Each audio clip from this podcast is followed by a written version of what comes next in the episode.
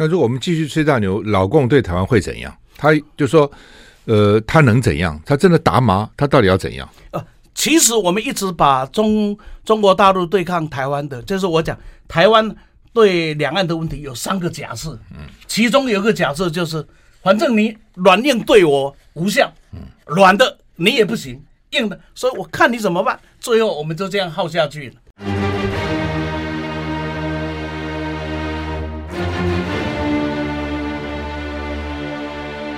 赵少康时间，吃喝玩乐骂，和我一起快意人生。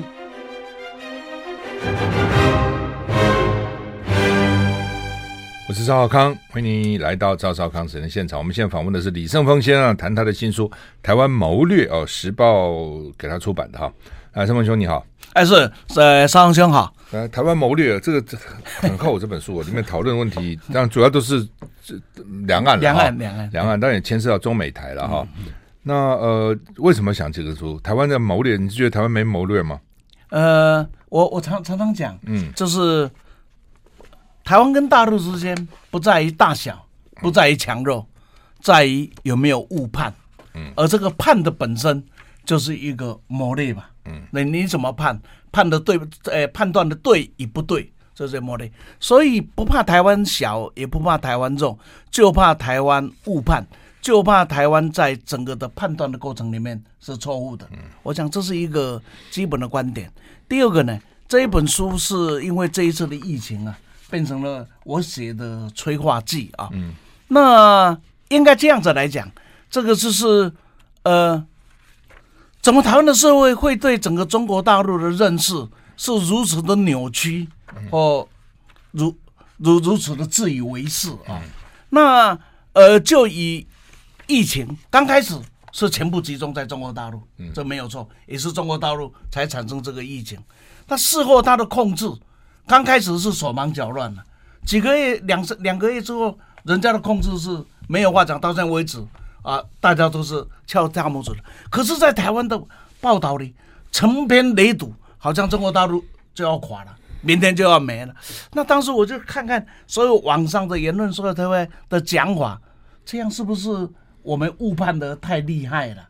所以我那时候就这样子的一个催化剂。那平常就有一些的想法，嗯，所以就在五月底的时候啊，就决定说，好吧，那就下笔来把它写一写吧。所以我从五月底决定六月初开始动笔，到八月底的时候，我就把这个稿子交给时报出版社。很快哦，很快，很快。是那每天在写啊？也没有每天，就是因为有一些平常都已经有想法了，嗯，那就把它整理了一下嘛。呃，是这个要去再找资料干什么的，都只是补充而已了。哎，好，他这个这本书分成八章哈，是第一，其实标题你可以听标题就知道，第一是台湾往何处去嘛，嗯，第二个是两岸类科普明白化两岸哈，两岸了哈，第三是大陆全球战略下的两岸方案，第四是中美博弈危机四伏，第五章是再认识中国的意义，第六章是中国崛起认识现代中国，第七章是台湾如何应应统战求生存拓发展。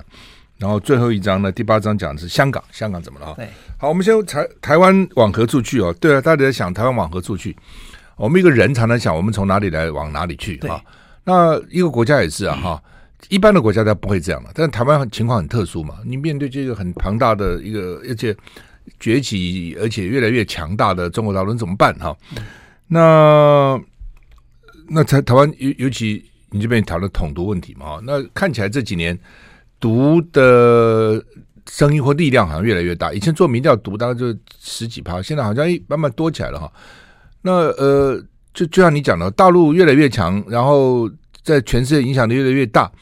那台湾的年轻一代，他们说天然独也好了啊，说是年轻人不认为自己跟中国大陆有任何关系哦，甚至像国民党现在处境很艰难嘛哈。这到底好像从川普开始带头，全世界都在反中，那就国民党不反。哦，所以就被人家骂亲中卖台灯了。所以国民党选举为什么现在也很吃力啊？他也不知道自己该怎么办。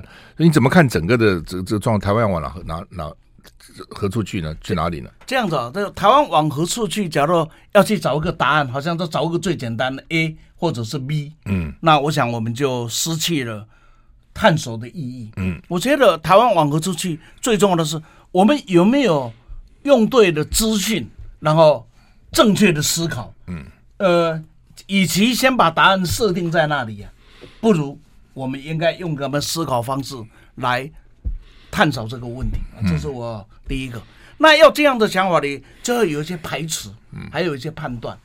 比如说一个排除法，比如说我们我们就一直认为台湾可以不断的维持现状下去。嗯，那你觉得这一个可能吗？不可能。我花了很长的时间，跟内容跟大家讨论，台湾有什么能力跟有什么意愿，要付出什么代价才能维持这个现状？不、嗯，这、嗯、这个大家必须要去面对的嘛。呃，大家讲说，只要两岸的台湾只要持续的交流，那。台湾呢、啊，大概就可以维持现状。举一个例子，那我就开个玩笑讲，这个交流很好玩呐、啊。老共是以结婚为前提的交流，嗯，统一，都统结婚为前提的交流嘛。嗯、然后国民党呢是以不一定要结婚为前提的交流嘛。嗯、民进党是以不结婚为前提的交流嘛。嗯、那交流里面要人家让利，要人家给这个给那个给那个，我就开个玩笑讲，就好像这个男女之间呢、啊，这个谈恋爱的时候啊。今天吃大餐，明天要包包，后天要旅行，有没有？嗯、大后天妈妈生日要送礼，你要的我都给你。嗯，那么到我们要不要谈结婚的时候？不要，不要。那你说社会新闻会发生什么事？嗯、对吧？这个就是说，我们用比较简单的想法去思考这个问题，我们就知道我们掉到很多的盲点。比如说我，我我我们就想说，台湾可以维持的三个假设。嗯、第一个假设是，哎，只要在中美台之间，我们要维持一个平衡。或者只要把美国给拉拉住了，那台湾大概就没有问题了。联美抗中嘛，啊，没有问题。那比如说这个假设到底存不存在，应该好好讨论一下。因为这个假设建立在一个前提，就是美国永远压住中国大陆，中国大陆永远超越不了美国。哦，那假假如这个假设在，那刚才讲的就就有道理嘛。嗯第二个，再一个道理是说，那台湾在这两大之间。到底是我们能操纵人家，或是我们被人家操纵？那假如我们没有拥有操纵别人的本钱，而被别人操纵，那你你讲这个前提存在吗？嗯，这是这是一个嘛。呃，比如说再举一个例子，有我我们一直假设，假设台湾已经有集体这个抗统的意愿，啊，那我们都在政治上这么久观察了这么久，你觉得这个意愿是有付出意愿的代价有没有？没有，问题就在这里呀、啊，就是我有意愿，但是我没有付出代价，就好像台台独有没有意愿？有意愿呢、啊，那我们为台独付代价，呃，那那再再说。嗯、所以有意愿而不愿意为意愿付代价的时候，这个意愿是空中楼阁嘛。所以我我想在这本书里面，我大概类似有很多这样子，大家来思考思考撞击撞击的问题。嗯、最后一个，我导师要来看的是一个很大的变化。呃，刚刚主持人一开始也讲到毒的问题呀、啊，嗯，那台湾过去呢是讨论了台独跟反台独的问题，嗯，与其在台湾说讨论统独啊，不如说就讨论独与不独的问题，对吧？统大概是没有人讨论的，可是因为民进党已经执政了两次了，嗯，他心里很清楚，独啊是玩不了的，嗯，美国也不会支持，美国会支持你抗统，美国不会支持你，你你去搞。搞搞台独的，所以在这样的情况下，独与不独，在我的看法里，已经在台湾失去了议论的空间，因为没什么好议论了，因为独是走不下去的，独是假议题，可是统的真压力是来了，而且这个统会是北京的统跟台湾的反统，嗯，在这个的情况下，促统与反统这样子的一个新的局势势必是产生，那我们准备好了没有？我我们准备好来处理统一的问题了没有？没有。面统论统，嗯，对吧？都都没有处理啊。所以我整本书的里的内容说，与其说去讨论我们要怎么走，不如讨论说我们现在面对的现状，我们有多少的误区跟不思考的地方。基本上就是说，台湾因为呃统对，像你讲的，大家都不太谈了嘛，哈。对。那呃，因为大家第一个也知道，目前统不可能啊，是你现在怎么统了？是啊，是啊。那呃，当然呃，有人就是终极终极统一，那民进党也反对嘛，哈。嗯。呃，那国民党现在也不敢谈，嗯，啊，因为谈了没有没有市场嘛，嗯，啊。那独当然知道不可能，但是民进党还是在叫啊，啊，就是说大家都知道，民进党就是民进党就是台独党了，嗯，他也没有放弃嘛，啊，他只是现在转换说台湾早就是一个主权独立国家，他的名字叫中华民国，啊，要借借个壳上个市哈。那在这种情况之下，呃，你你当然提出来，就他他有一个，你问小小测了哈，问题与思考了，就是他李正峰一直讲的说要想想看，想想提出一些问题了哈。那另外，关中读了以后呢，还写了一个 六千字的读后感哈，写很长啊。因为观众说这他是专家啊，这方面他他他懂哈。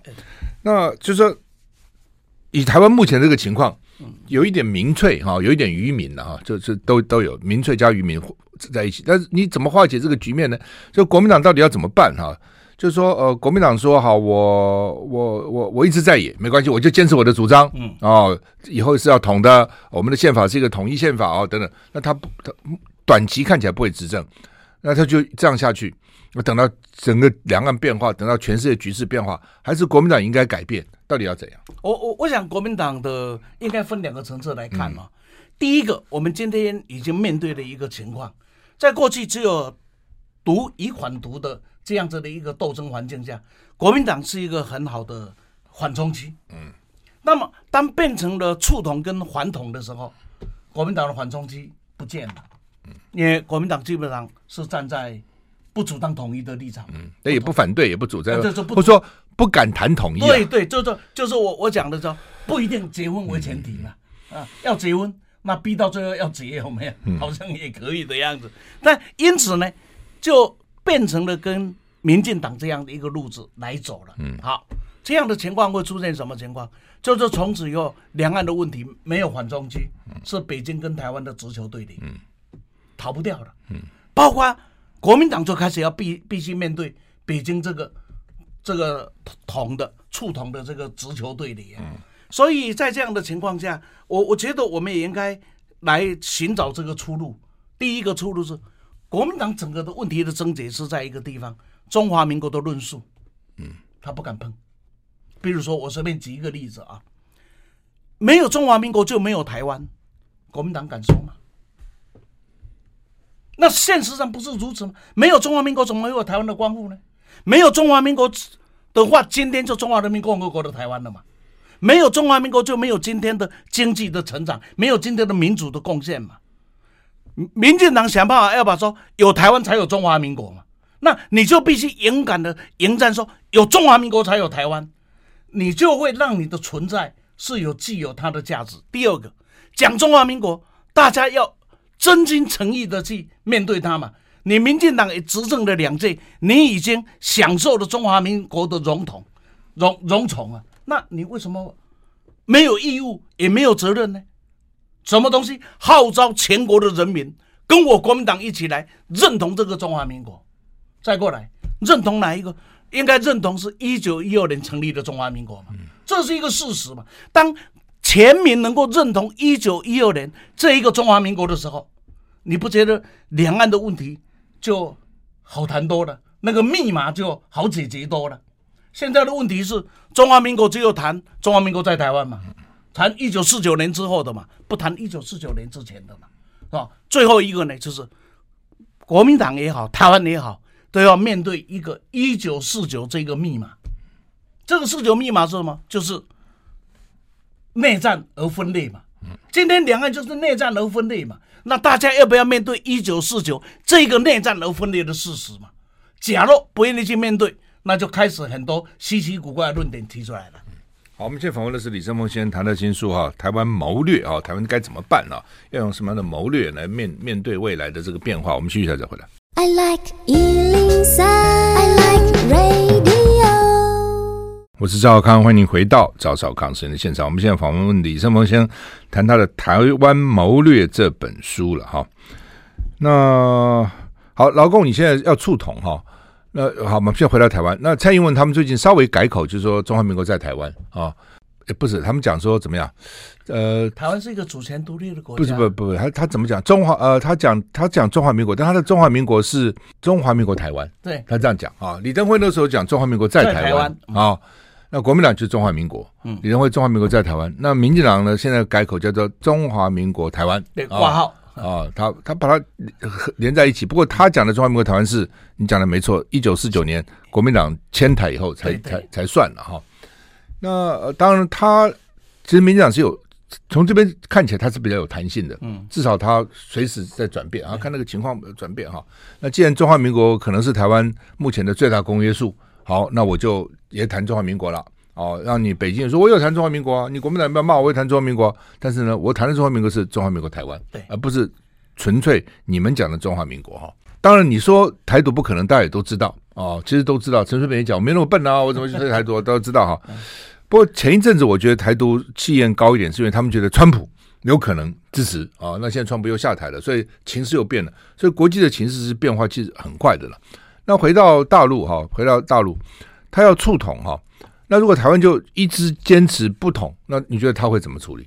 所以呃，基本上啊，我我我觉得你要从中共的党史来看呢，嗯，从中共的斗争史来看，他因为是一个辩证思维啊，而且是一个统战策略应用，我我觉得他的弹性比我们大很多。嗯，我举个例子，抗战的前夕，他两万五千里的长征被逼到几乎快走投无路的时候啊。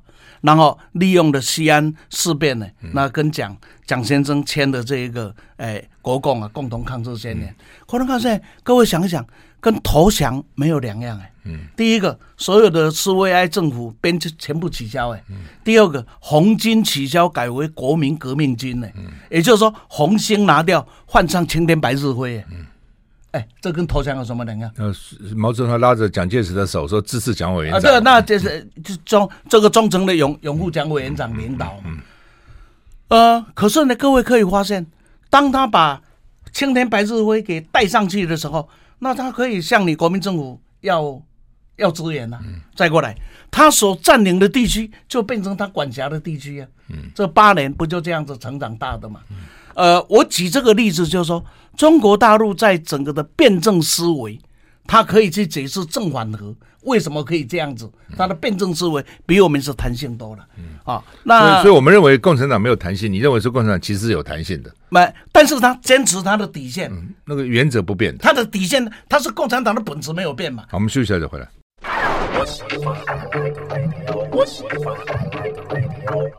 我是赵少康，欢迎你回到赵少康时间现场。我们现在访问的李胜峰先生谈他的新书《台湾谋略》，时报给他出的哈。那呃，共产党的弹性以前是有，他现在还有弹性吗？对，很多时候拿到政权跟拿到政权前后是有差别的嘛，对不对？你说呃，民进党对不对？拿到政权之前言论自由啊，百分之百的自由啊，拿到以后自由什么自由啊，对不对？就杀你啊啊、哦，然后关中天啊等等啊，这就什么言论自由？对不对？是是，反正你对我不不，我我对你不爽，我就干你嘛啊！嗯、那很多民进党以前要谈什么权力的平衡啊，民主靠制衡，制衡靠党外啊。执政以后也不要制衡了嘛，制什么衡啊？独立机关也不独立了嘛，对不对啊？然后在野党话都不听嘛，民进党都这样哦。那共产党以前也是这样啊，他这个拿到政政权以前也是要民主啊啊、呃，要自由啊，反饥饿啊，你记得吗？那时候搞学运啊，拿到政权以后你们。百花齐鸣，大家讲啊，讲话都给你斗争掉了，以后再讲，对不对？就就完全不同了嘛。那时候要民主，他执政以后，他是什么民主啊？他才不要民主了，一党专政，对不对？也不要给你其他的这个政党发展。那他以前以前有弹性，现在拿到政权这么多年，他还有弹性吗？呃，也就是应该要，所以我说嘛，有一个有一个，在我整本书里面贯穿前从头到尾贯穿一个很重要的想法：今天必须正确的认识中国大陆、嗯、台湾才有能力啊来。选择正确的未来，知己知彼嘛。知己。那我们请问一下，我们对共产党政权了解多少？对共产共产党的本质啊，了解多少？你可以看到他整个的战略里面，他有一个很重要的一个一个看法。第一个叫做底线思维。嗯，他他无论他怎么样子，他所有的弹性，但是他最后他有一个底线的。嗯，不能不能动的，不能动的。比如说他在。呃，跟国民党合作要来抗日，他可以把红星拿掉，换上了五星。可是属于共产党的组织跟共产党的本质，他没有变。嗯，这就是底线，他有一个底线思维，他把，他有一个核心利益，这个核心利益被卡了，那是没有弹性的。所以今天要讨论的是底线思维跟核心弹性。所以我也在书上，我也大胆的提一个观点，说以及呢反毒促统啊，这个听起来有点。有点刺激啊、哦。为什么不把它换一个讲？既然台独是一个假议题，那应该是化毒，不是反毒啊。化消灭台独，或者呢把把这个台独啊干掉什么等等，听的是很爽，消灭不了嘛。所以化毒，化毒的本身它所带来的意涵，就是让台独慢慢慢慢的不存在了。那为什么能不再？等到我提。再后来呢，倒统，统一要从台湾的角度来看。台湾的角度来看，就是你要娶我是吧？那这嫁那个嫁妆总要谈好吧，条件总要谈好吧，谈好了再说嘛。那同时你也要把你过去我的印象要改一改吧，这叫倒统嘛。所以化独倒统可能就比反独促统会更具有它的意义在了。那可是你凭什么叫他画图导统啊？你凭什么？所以在这里面你要需要了解到他。然后你在跟他的沟通、对话、交流里面，你才能够再慢慢展现出这样子的一个路线跟方向出来嘛。所以我就常常讲是说，呃，讲的历史多少什么少康中兴的例子了啊，再讲的再多，那那也要要有诸葛亮，那也不不能有阿斗啊，有阿斗有了诸葛亮也没有用啊啊，一一样的道理呢，从这里呢可以来看，是可以找一些路的。但是我我我只要确定统一，连碰都不碰；统一，我连谈都不谈，那所有的事情就卡死住了啊！所以在这样的情况下，有没有路可以走？是很辛苦，但是继续去吹大牛，继续在网络上去去鼓吹讲一些有的没有的，那是解决不了台湾的问题的。好嘛？那如果台湾继续吹大牛，嗯，继续不谈统一，结果会怎样？呃，我我我我看是这样子哦。台湾的命运现在，我要讲两段，大家听得会，呃，很纠结的话啊，很纠结的话。第一个，台湾的命运是由两千三百万同胞来决定。嗯，这句话是我们大家常讲的。嗯，可是很抱歉了，少康啊，你觉得台湾的命运两千三百万同胞说了算数吗？不，你，我们就举日本好了，日本一亿两千万的国民。世界第二大经济体，你觉得日本的命运日本讲的算吗？因为有一个人叫美国，他说了才算。台湾不何尝不是如此？所以日本讲说我们要成为一个正常的国家，台湾何尝不是如此？所以这是一个现实。那你要怎么办？所以我讲，他的决定台湾的命运和前途决定在哪里？第一个，台湾跟大陆的实力的对比。假若台湾跟大陆的实力仍然像以前一样。像七九年以前一样，谁跟你谈统一啊？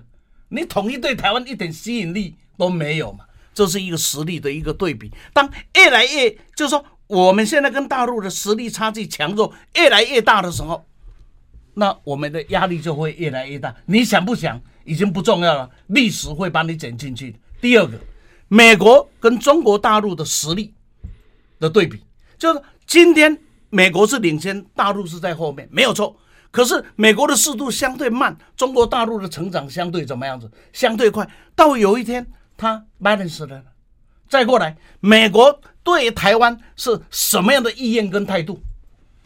对美国讲起来，台湾是利益；对中共讲起来，台湾是核心利益。那当这些因素都缠绑在一起的时候，我们继续吹大牛吗？或者我们该必须冷静的面对一下自己的现实呢？哦。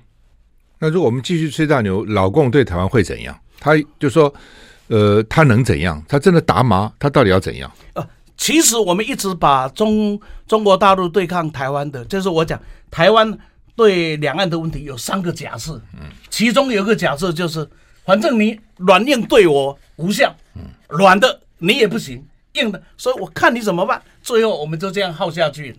那我们真的以为是软硬无效吗？硬。我们一直以为就是只有战争，少刚啊，你想一想，呃，当他强你弱的时候，需要用战争吗？美国要台湾欺侮，又需要战争吗？美国要台湾欺侮，从来不需要战争。美国要中南美的国家欺侮，需要战争吗？也不需要战争。所以。强与硬，我们不要把硬只认为只是战争。当你把它认为你被被压服而没有力量走的时候，这个压服的力量叫做硬啊。嗯，那我们就发现他手上的筹码有没有可多了。第二个，在台湾今天所有这一些都建立在一个前提：老美是你的你的这个这个老老大。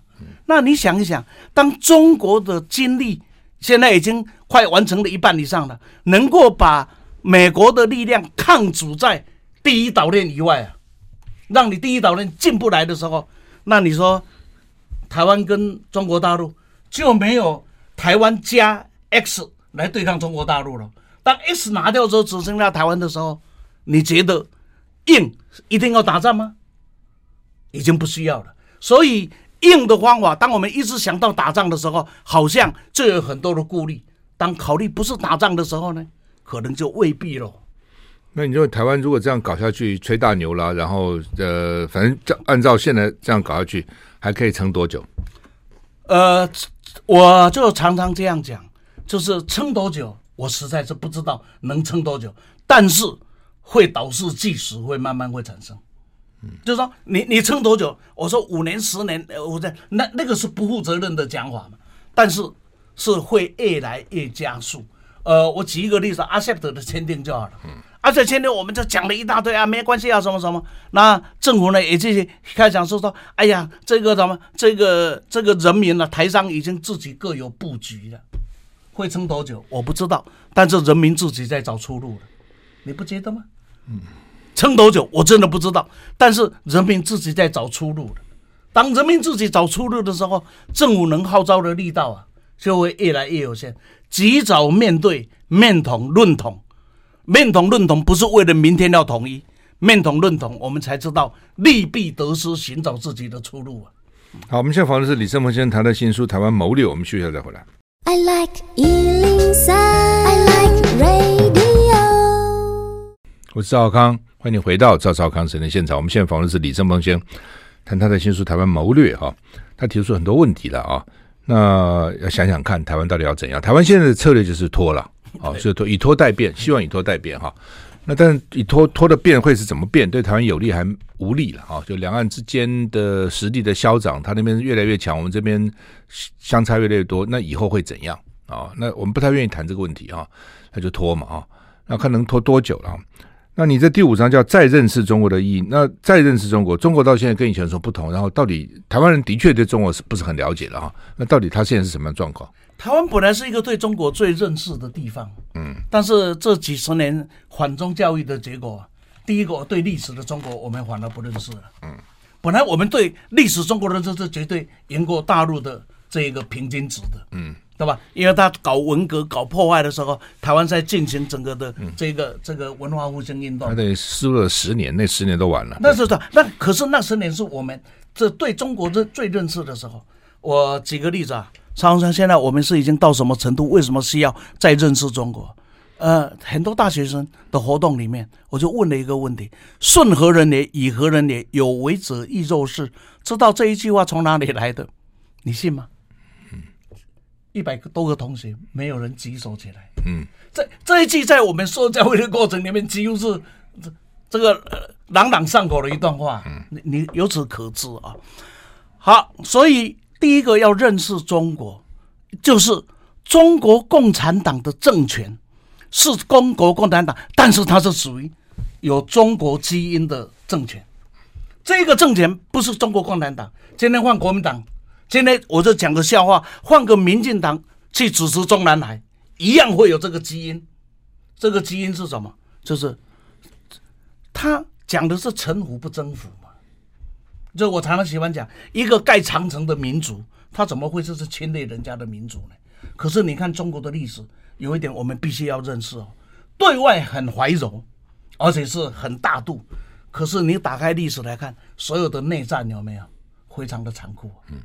所有内战，那比起对外，对对外是你你只要投降就 OK 了，称老大我就回家了。可是内战几乎不是你死就是我亡啊。那比如说我们随便举一个例子，呃，对于中国讲起来，它是一个什么样的政权？它它是一个人民呢、期待统一大一统，而且是中央有权力的政府啊。因为中国的历史很清楚一件事嘛，只要是分裂。为什么会分裂？因为中央没有没有能力嘛，所以我们就分裂，分裂就是战乱，战乱就是民不聊生。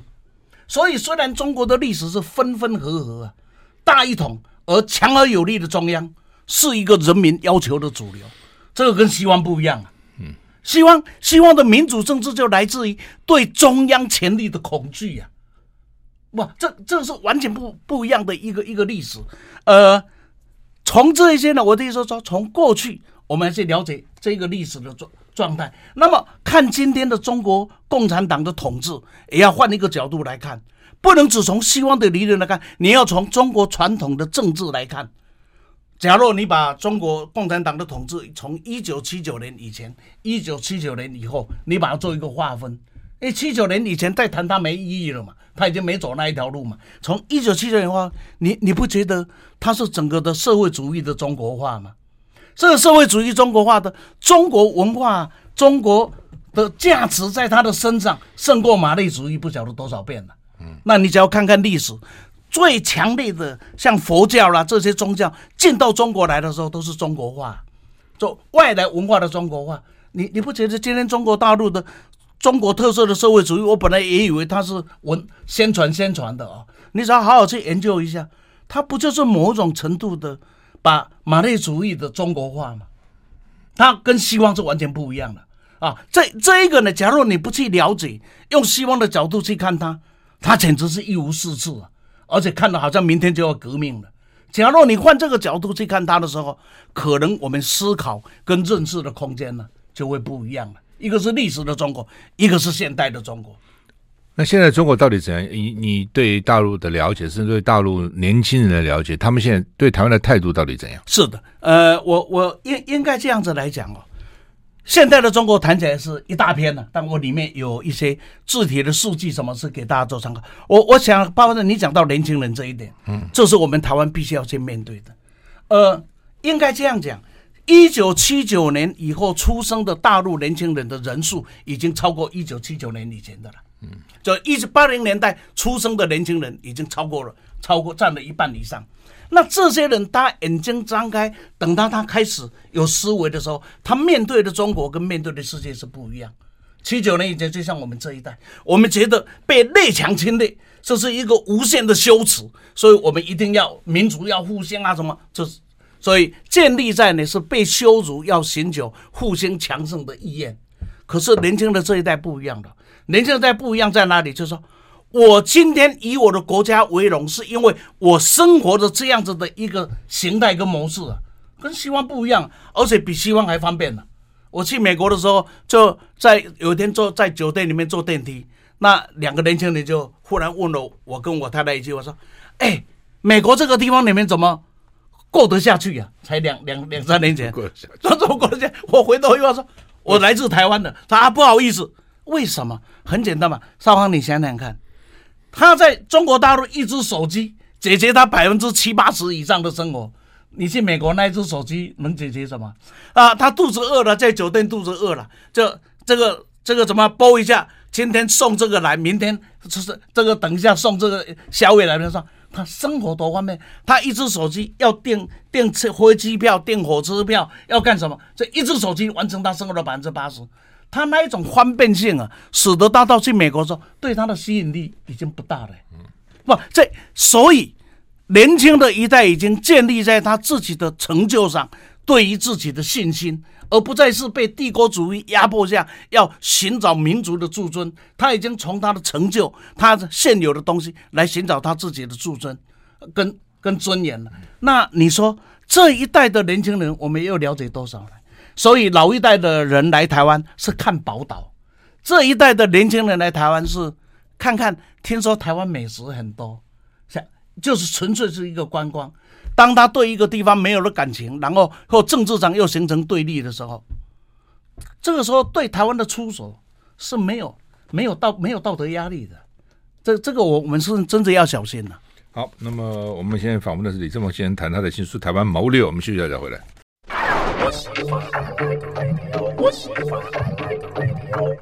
我是赵少康，欢迎你回到赵少康生的现场。我们现在访问的是李正峰先生，谈他的新书哈，《台湾谋略》哈。那基本上就是台湾将来怎么办，怎么因应两岸的变化哈。那在全球的这个位置当中，台湾自己定位是什么？我们自己给自己怎么定位哈？那你这边有第七章，台湾如何因应统战，如何求生存？如何拓发展哈？因为我们常常讲是统战，统战是统战没错了哈。什么是统战？啊，这个统战呢、啊，这个蛮蛮蛮有意思，因为我们从小被教育啊，嗯，统战是一个一个很阴谋诡计的名词啊。嗯、那因为当时呢，国民党在面对中国大陆的压力的时候，最简单的一句话是统战，那把所有的问题就全部全部解决，简单化了。这简单化了，这是统战，那什么就不要不要不要去讨论了。其实我们再研究一下，第一个要了解统战在共产党里，在中共政权里面，它是明明正派啊。嗯。他他从来不是偷偷摸摸的，他有一个叫统战部啊，统战部的地位是很高的，比很多国务院的部长的身份有没有都还来得高的，这是一个。统战在共产党角度认为就是交朋友，什么叫交朋友？就是不是敌人就是朋友嘛。那从这个角度来看，他今天统战你，就是还把你当做要拉拢的对象嘛。当有一天不拉拢你，而是对手的时候，那就不一样了啊。第三个，其实把统战平常化、生活化。你你你不觉得苏秦张仪的合纵连横就是统战吗？你我上面就举了很多我们生活上在告诉年轻人、告诉朋友、告诉什么诶告告告诉员工的很多的话，不就是统战吗？把朋友交得多多，把敌人搞得少少啊，这个什么样子？今天不利的避开，然后先先迂回什么等等，不都是统战吗？当我们把统战给一个普通话的时候，我们就有办法面对中国大陆对台湾的所有的政策和攻势。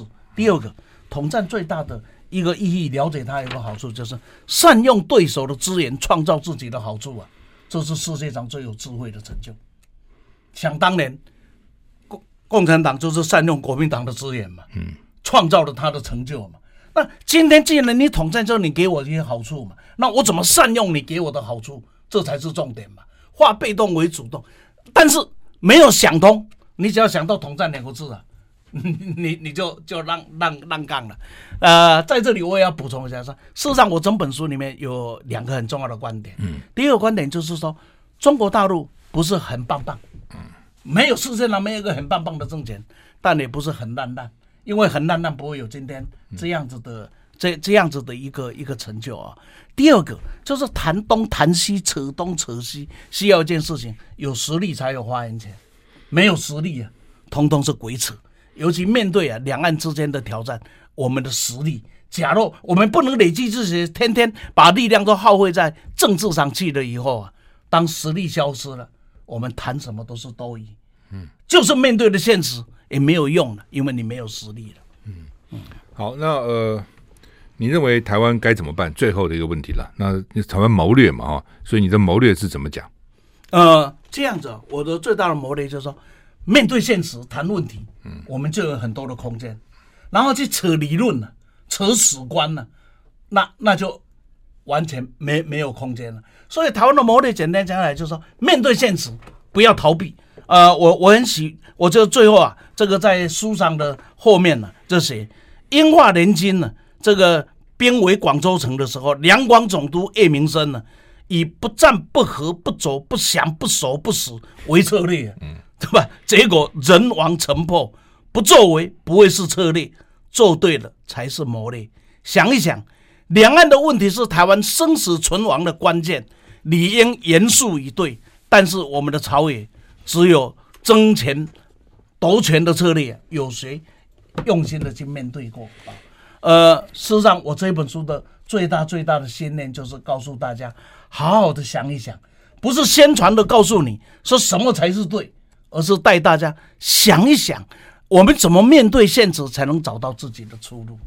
台湾的谋略没有什么，这个方法走下去就对，只有一个方法是对。面对现实，我们大家才有讨论的空间，否则通通在吹牛。嗯，那你觉得台湾台湾现在有没有面对现实？没有。你觉得有吗？好吧，那这样搞下去会怎样我我认为你要你要改变不容易，这样是很惨的。以目前来看，不是很惨的，而且会被中国大陆逼。越逼越逼越被逼到墙角，最后这怎么办？最后我讲，千万不要出现今天喊毒的人，明天呢是半夜秀红旗啊！第一个投降的是这些人。观众给你写的，你给他他写那个读后感，写很多，他重重点在哪里？呃，他整个的重点就是只有一个观点：台湾依赖美国，美国不可靠；当美国不可靠的时候，这些依赖的前提全部不见了。因为他研究美国研究的很深。对对对，嗯、而且他每年哦，他他每年会出一本书，这个书就是他，呃，他以前在学校教西呃西洋这个这个名著选读嘛。那他每年会，尤其今年出版的这一本呢，有关于美美国的这个这个兴衰胜败呢，他给他做了一些整理啊。那这些整理里面，他看得很清楚，就是美国不可靠。不可靠不只是态度，是实力也越来越不可靠了。嗯，好，那么今天谢谢李生峰先生跟我们谈他的新书《台湾谋略》啊。那么台湾有志之士都要想想看了啊，以目前的情况、两岸的情况、中美台的情况，台湾要往何处去？台湾该怎么办？台湾该拿出什么的智慧跟谋略？谢谢，谢谢。